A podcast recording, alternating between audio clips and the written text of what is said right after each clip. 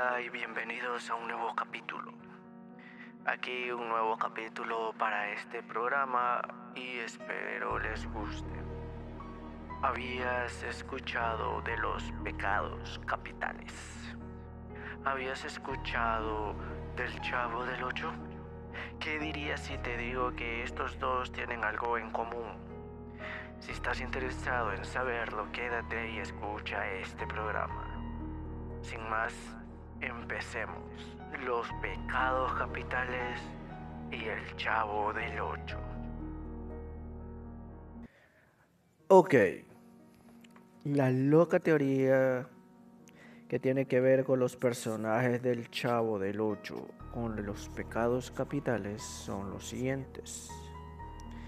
Aquí está la lista. El primero en la lista, sin duda alguna, vendría siendo la chilindrina. Si se preguntan qué tiene que ver la chilindrina con uno de los pecados capitales, son el siguiente. La chilindrina representa la ira. La chilindrina tiene una personalidad muy marcada. Pues se trata de una niña lista y ventajosa que siempre tiene lo que quiere, pero que explota a la menor provocación constantemente manipula a los demás, especialmente al chavo y su papá. Pero es. Pero estalla en ira si no consigue lo que desea. Y si lo pensamos cinco segundos tiene mucha lógica. Escucha. La chilindrina en su papel es manipuladora, siempre miente y siempre está. Siempre tiene un ataque impulsivo manipula a su papá levantando mentiras, manipula al chavo, es bastante manipuladora y si lo piensas 5 segundos, esta niña caería muy bien en el pecado de la ira. Ok, el segundo es su papá, el famoso Don Ramón. Este caería en el pecado de la pereza. ¿Por qué? Por lo siguiente. Don Ramón debía 14 meses de renta en gran parte a que no le gustaba trabajar ni levantarse temprano. Se muestra como un hombre flojo que cambia de trabajo muy seguido, debido a que es poco comprometido entre sus oficios. Se encuentra el de peluquero, zapatero, albañil, ropavejero, fotógrafo, boxeador, vendedor de globos, entre otros. Como podemos ver en la serie, él no se preocupa por pagar sus deudas, no se preocupa por superarse en la serie. Así que este personaje caería muy bien, ya que este caería muy bien en este pecado. Vamos con el siguiente pecado, avaricia que sería representado en este caso por el señor Barriga. El señor Barriga es un hombre con mucho dinero y aunque es muy comprensivo con sus inquilinos, pues seguido les perdona la renta. La teoría sugiere que él representa el pecado de la avaricia, pues siempre ve la oportunidad de hacer negocios y conseguir dinero a costa de los demás. Si te pones a pensar 5 segundos, tiene bastante lógica. Tiene bastante lógica ya que en el transcurso de la serie podemos ver que quiso vender la vecindad, llega a cada momento a cobrar, siempre está metido en negocios que tienen que ver con dinero. Así que el pecado de la avaricia caería muy bien en este caso a este personaje.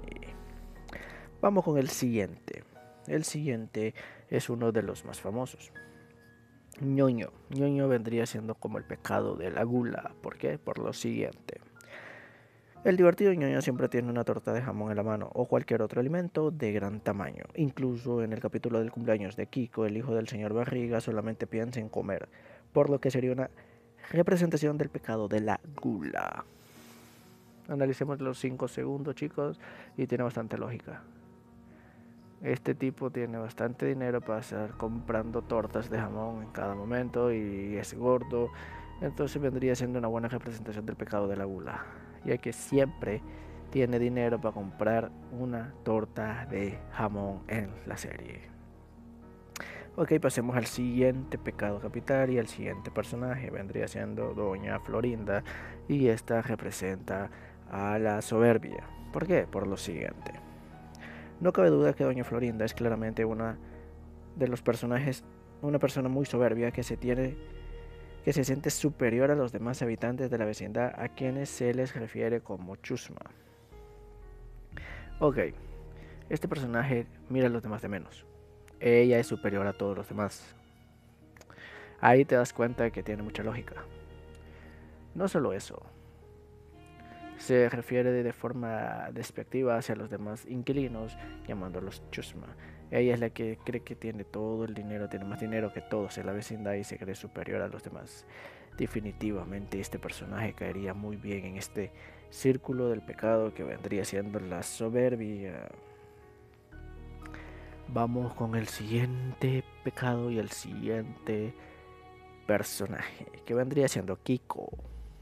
Sí, señores, Kiko vendría a ser como una representación nada más y nada menos que de la envidia. ¿Por qué? Por lo siguiente.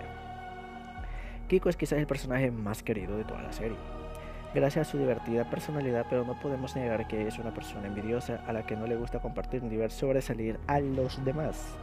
Cada vez que tiene una oportunidad de presumir sus juguetes al chavo y nunca se los presta. Tiene mucha lógica ya que en toda la serie podemos ver que si el Kiko o la Chilindrina, eh, perdón, podemos ver a Kiko que siempre que tiene oportunidades presenta juguetes, comidas, paletas, tortas de jamón, dando envidia a los demás personajes. Si el chavo tiene un juguete, si la chilindrina tiene un juguete, viene este y saca uno mejor. No le gusta presentar sus juguetes Así que este personaje sería una buena representación de este pecado capital que vendría siendo la envidia, ya que él quiere ser mejor que todos los demás y envidia todo lo que tiene otra persona. Bastante lógico. Vamos con el siguiente pecado de la capital y es nada más y nada menos que la lujuria que vendría siendo representada por la bruja del 71. ¿Por qué? Por lo siguiente. Es claro que el gran amor y deseo que tiene Doña Clotilde por Don Ramón, pues cada vez que habla con él juega un papel de seductora, incluso hace además gestos muy sensuales cuando habla con él, por lo que ella sería la representación de la lujuria. Tiene bastante lógica siempre que la bruja del 71 está intentando conquistar o atraer al papá de la chilindrina y se ve claramente que ella tiene fantasías y deseos de estar con este personaje entonces la bruja del 71 tendría mucha lógica en caer en el círculo de este pecado capital que vendría siendo la lujuria. Ok, estos fueron los personajes y los pecados capitales que se supone que tendrían relación con cada uno de estos. Y aquí esta teoría viene de hace mucho tiempo atrás, pero la encontré en internet y dije, ok, me interesa, subamos un nuevo capítulo y compartiré esto con algunas personas. Entonces, no sé qué les pareció. Si siguen, si ustedes buscan hacer su propia búsqueda, también encontrar, dependiendo del portal en el que se metan, van a encontrar diferentes teorías, un poquito diferentes a las que yo les acabo de leer. Pero en fin, espero les haya gustado este pequeño segmento. Nos veremos hasta el próximo capítulo. Déjenme saber si les gustó, qué les pareció. Me gustaría compartir un poco más con ustedes. Y nos veríamos en el próximo capítulo. No olviden visitar mis páginas en Facebook como creepypastas.hn y mundooscuro.xd, las cuales tanto en una página como en la otra hablo de temas similares. En Mundo Oscuro, un poquito más explícita, ya que está más dedicado a lo que tiene que ver con fenómenos paranormales, ovnis tal vez, y religiones paganas, en fin. Mientras que en creepypasta.hn, que los puedes buscar en Facebook, está más dedicado al mundo creepypasta, como dice la mismísima página, donde hablo más que todo sobre es Jack, Slenderman, creepypastas encontrados en internet. Creo que esto sería todo. Gracias por escuchar este episodio en creepysau.xd. Nos veremos hasta el próximo capítulo. Si te gustó, compártelo. Déjame saber qué, qué les pareció. Y nos vemos en el próximo capítulo. Gracias amigos y que pasen un día bastante bonito. Les deseo lo mejor vibra de todos.